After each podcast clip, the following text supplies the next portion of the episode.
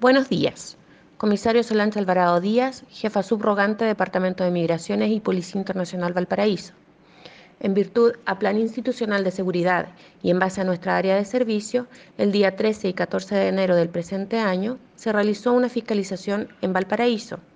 focalizando las labores en el mercado cardonal y sus alrededores,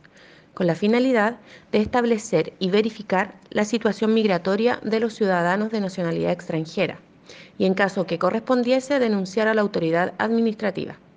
obteniendo como resultado un total de 18 extranjeros infractores, 16 de ellos de nacionalidad venezolana y dos de nacionalidad haitiana, los cuales hicieron ingreso clandestino al territorio nacional por paso no habilitado, infringiendo con ello el artículo 69, Ley de Extranjería.